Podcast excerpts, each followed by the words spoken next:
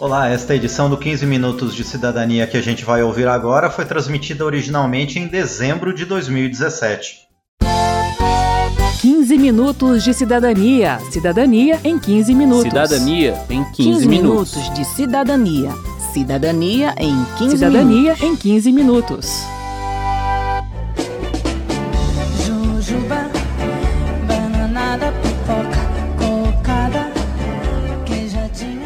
Costuma contar as calorias que consome por dia? Se preocupa com a quantidade de açúcar, gordura e sal? Então preste atenção porque o 15 Minutos de hoje vai falar sobre o Guia Alimentar para a População Brasileira do Ministério da Saúde. Eu sou Mauro Tiquerini. E eu sou Verônica Lima.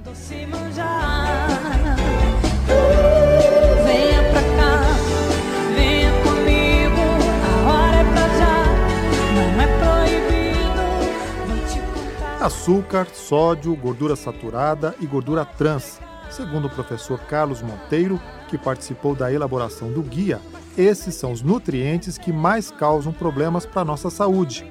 E é muito comum encontrarmos um ou mais desses nutrientes em excesso nos produtos industrializados ultraprocessados. Peraí, ultraprocessados? Isso mesmo, Verônica. É uma classificação proposta pelo Guia do Ministério da Saúde para orientar a escolha por produtos mais saudáveis. São quatro categorias: in natura ou minimamente processados, ingredientes culinários, processados e ultraprocessados. De acordo com o guia, uma alimentação saudável deve ser baseada em alimentos frescos ou minimamente processados, que são aqueles que passaram por processamentos físicos ou biológicos simples, como moagem, fermentação, pasteurização ou congelamento.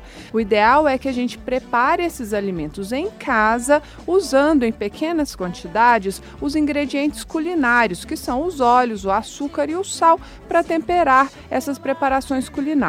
Mas quando a indústria, além do processamento, adiciona algum ingrediente culinário ao produto, esse produto passa a ser considerado processado e deve ser consumido em quantidade moderada. Estamos falando aí de uma sardinha em lata, uma conserva, queijos ou pães frescos. Agora, quando são adicionados ingredientes industriais, eles passam a ser classificados como alimentos ultraprocessados e, segundo o professor Carlos Monteiro, devem ser evitados. São os refrigerantes, as barrinhas de cereal, os cereais matinais, a comida pronta e congelada. Pães, queijos, iogurtes e sucos de fruta também serão considerados ultraprocessados quando tiverem esses aditivos químicos. Processados, basicamente, são alimentos que a indústria faz e comercializa com os mesmos ingredientes que a gente faria se a gente fizesse esses alimentos em casa. Os alimentos ultraprocessados, eles são essencialmente feitos com ingredientes que a gente não utilizaria nas nossas cozinhas, né? São ingredientes de uso exclusivamente industrial.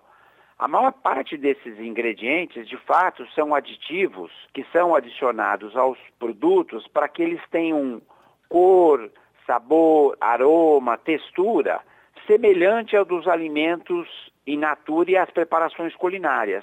Corantes, aromatizantes. A indústria utiliza esses aditivos nesses produtos exatamente para compensar a falta de alimentos de verdade que eles têm. Então você compra um bolo, por exemplo, de amêndoas, mas ele não tem amêndoas, ele tem um, um aromatizante que lembra a pessoa o, o, sabor da amêndoa, mas ele não tem a amêndoa, ele tem açúcar, tem gordura hidrogenada, tem uma série de ingredientes industriais que não são bons para a nossa saúde.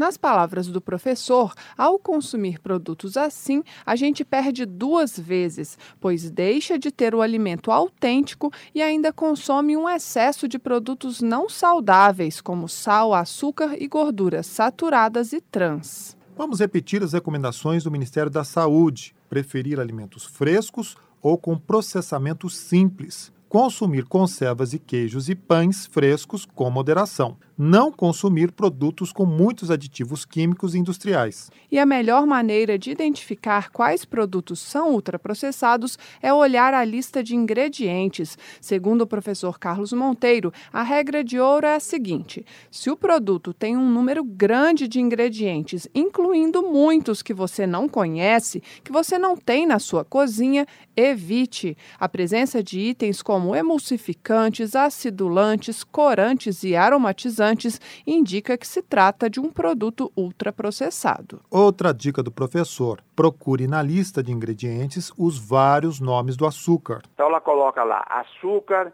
xarope de frutose, glicose, que são todos açúcares. Quando ela faz isso, o que acontece? Como os ingredientes têm que aparecer em ordem de quantidade, o açúcar nessas várias fórmulas, eles, eles, sendo divididos, ele não aparece como o primeiro item. Mas, de fato, quando você soma todos os tipos de açúcar, você vai ver que isso é uma, muito comum em alimento ultraprocessado. O primeiro ingrediente é açúcar.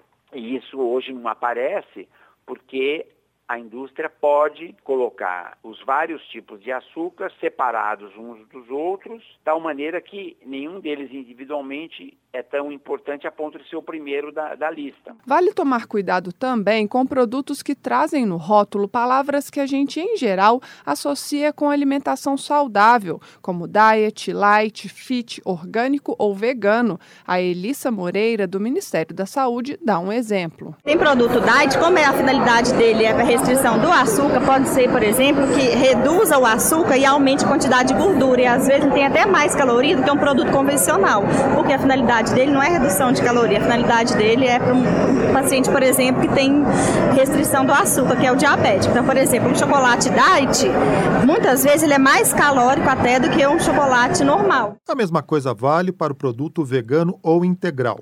Vegano é o produto sem ingredientes de origem animal e integral é o produto que preserva o grão dos cereais. Mas se eles tiverem muitos aditivos químicos, não serão considerados pelo guia do Ministério da Saúde como alimentos saudáveis. E tem mais um alerta do professor Carlos Monteiro sobre os produtos com selo de integral. Basta você ter uma certa proporção, acho que é 50% ou mais de farinha integral, para você dizer que o produto é integral, que já está errado. E a outra coisa que é pior ainda é o seguinte: muitas vezes o que a indústria faz é acrescentar a farinha branca, acrescentar a fibra e acrescentar o germe do trigo separado, três itens separados, nas proporções que esses itens estão no grão integral e chamar aquilo de integral. Isso não é integral, porque a fibra que é separada do grão e depois acrescida no produto, ela não funciona da mesma maneira que a fibra funciona quando ela está no próprio grão. Quero saber. Quero saber. A Elissa Moreira, do Ministério da Saúde, foi quem nos acompanhou à rodoviária de Brasília e respondeu às perguntas dos cidadãos. Vamos ouvir. Ivanir, minha pergunta é que se é normal o, rótulo que vem nos alimentos ser aquele tamanho, muito pequeno, muito a letra muito pequenininha, você não consegue enxergar. Quem regulamenta a questão da rotulagem não é o Ministério da Saúde, mas é a, a Anvisa, que é a Agência Nacional de Vigilância Sanitária. É, ultimamente, inclusive, está sendo discutida a questão da rotulagem dos alimentos, porque realmente nós concordamos que da maneira como está escrito é muito pequena e dificulta a leitura das pessoas. Matheus, porque não é tão assim, não mostra todos os itens certinhos de como é o que tem nos produtos. Tem um termo que chama lista de ingredientes, que, que é obrigatório ter todos os ingredientes que o produto contém. O problema é que a maioria dos termos que são escritos, a população às vezes não entende o que, que é, né? Mas, por exemplo, no guia alimentar a gente fala dos alimentos ultraprocessados, que são alimentos que têm muitos aditivos industriais. Então, por isso que é importante a leitura do rótulo, que quando a pessoa vê que tem muitos nomes diferentes, que ela nem sabe o que é, aquele alimento é considerado ultraprocessado e ele não faz bem para a nossa saúde. Nayane. As frutas e verduras, porque geralmente quando a gente compra em mercado, né, a granel, elas vêm falando só o preço, não o valor nutricional. Então, as frutas são alimentos em natura, né? Então, a vigilância sanitária, ela que cura dessa parte da regulação dos rótulos dos alimentos. Mas como as frutas é, são alimentos em natura, elas não, não são regulamentadas por essa legislação, entendeu? Como são os produtos industrializados. As empresas que fornecem as frutas, elas não têm a obrigação legal de colocarem os valores nutricionais na embalagem, entendeu? Francisco. Se realmente esse suco que a gente só coloca água, se a gente pode tomar ele normal, ou também é, tem, tem restrição, né? Esse suco, que é suco de pó, suco artificial, a gente, é no Ministério da Saúde, a gente não recomenda é, beber esse tipo de suco, porque de fruta ele não tem nada, né? Ele tem muitos aditivos industriais, né? É, que são colocados no produto para conservar, né? tem muito açúcar, que também não é recomendado, né? Ingestão excessiva de açúcar.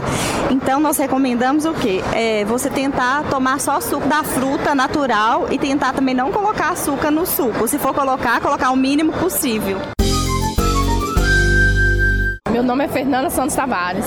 Sempre olho, né, pro meu filho tem intolerância à soja, né? E isso assim, às vezes é bem assim, meio que não é especificando corretamente, porque é o seguinte, quando eles dizem que pode ter traços de soja, porque diz que onde passou o trigo, passou o soja. Então, às vezes eu fico meio naquela dúvida, tem ou não tem? Então, assim, fica meio que difícil, né, de ter uma especificação maior explicando isso. É por isso que o ideal é ela comer alimentos in natura, porque quando ela come alimentos in natura, por exemplo, se ela comer uma banana, uma maçã, certeza ele vai estar ingerindo soja, entendeu? Agora, o problema de alimentos industrializados, né, ultraprocessados, é isso.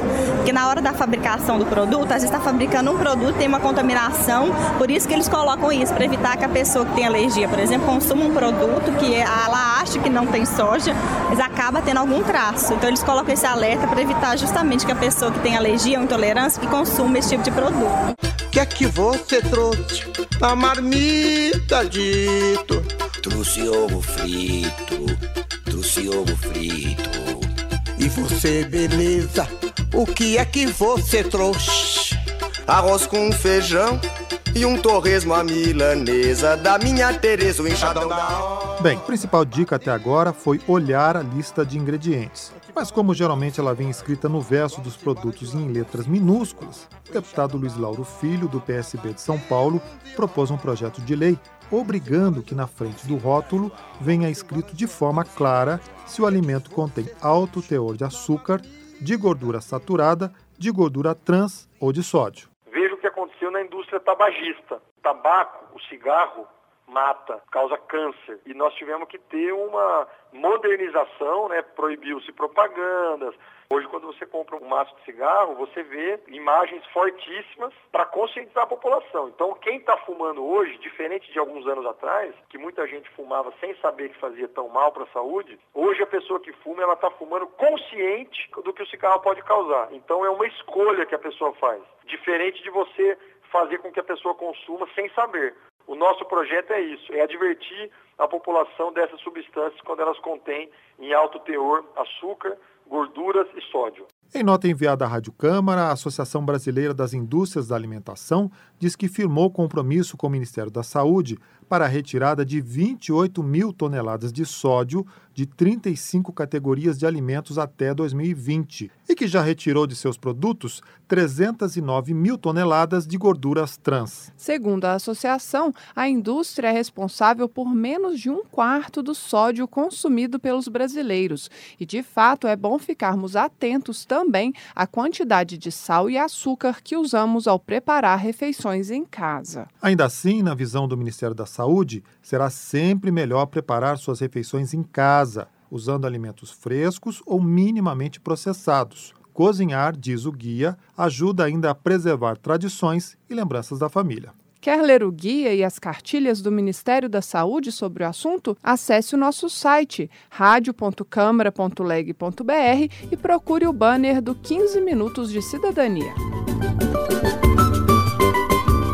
Bem, termina aqui mais um 15 Minutos de Cidadania, que teve produção de Cristiane Baker e Lucélia Cristina, trabalhos técnicos de Paulino Souza, edição e apresentação de Mauro Tchequerini e Verônica Lima. Se você tem alguma dúvida, mande para a gente pelo 0800 619 619 ou pelo e-mail rádio@câmara.leg.br. O 15 Minutos de Cidadania é produzido pela Rádio Câmara e transmitido pelas rádios parceiras em todo o Brasil. Você pode conferir todas as edições do programa no site da Rádio Câmara. Uma boa semana e até o próximo programa. 15 minutos de cidadania. Cidadania em 15 minutos. Cidadania em 15, 15 minutos. minutos de cidadania. Cidadania em 15 Cidadania minutos. em 15 minutos.